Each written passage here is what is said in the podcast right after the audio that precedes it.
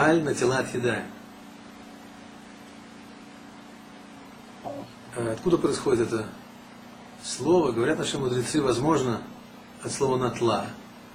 Так на арамите называется сосуд, э, из которого омывали руки. А возможно, от слова натилат, от слова натилат, вознесение. Мы поднимаем руки наверх, на уровень головы. Интересно, помните нашу коллекцию? Откуда пришло выражение взять себя в руки? Потому что выражение «умывая руки» точно из Торы. Есть такой закон в Торе, когда найден неизвестно кем убитый человек, то обязаны старейшины ближайшего к этому месту города выйти, принести специальный карбан, специальную жертву, телицу и омыть над ней руки, сказать, мы не виноваты в пролитии этой, этой крови. Откуда выражение взять ноги в руки? Написано в Торе, Вайдабер Ашем Эль Моше Лемор. И говорил Всевышний Моше говоря, Ваасита Киор, и сделай умывальник медный, и установи его между шатром собрания и между э, жертвенником, и дай туда, положи туда, налей туда воду. Верахацу Аарон убанав мимена эт ядейхем вет раглейхем. И пусть Аарон и его сыновья омывают из него руки и ноги свои.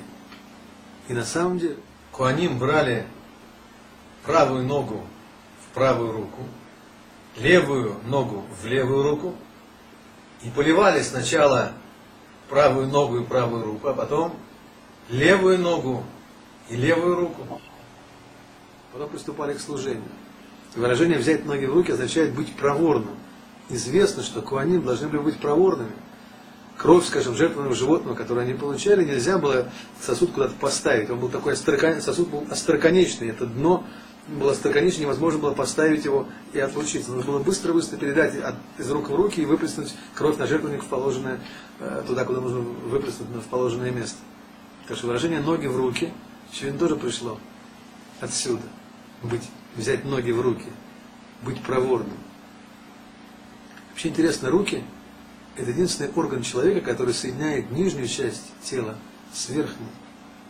Известно, животная часть души связана с печенью, а божественная часть души связана с мозгом, акифа мох, она окружает мозг. Есть такой закон, когда человек моется в душе, надо начать мыться с головы. Если такая простая вещь, как мытье в душу, начинается с головы, то уж понятно, что более сложные вещи, конечно, начинаются с головы. Поэтому мы, когда делаем омовение рук утром, мы поднимаем руки на уровень головы, говорим «Аль на тела даем». Мы хотим, может быть, чтобы день, который начинается этим утром, этот день, поэтому в течение этого дня нашими поступками руководила божественная душа. כל תנועותיי, מחשבותיי, רצונותיי, דיבוריי ומעשיי, שלי, של אשתי, של ילדיי, ושל כל הנלווים אליי. שלי, של אשתי, של ילדיי, ושל כל הנלווים אליי.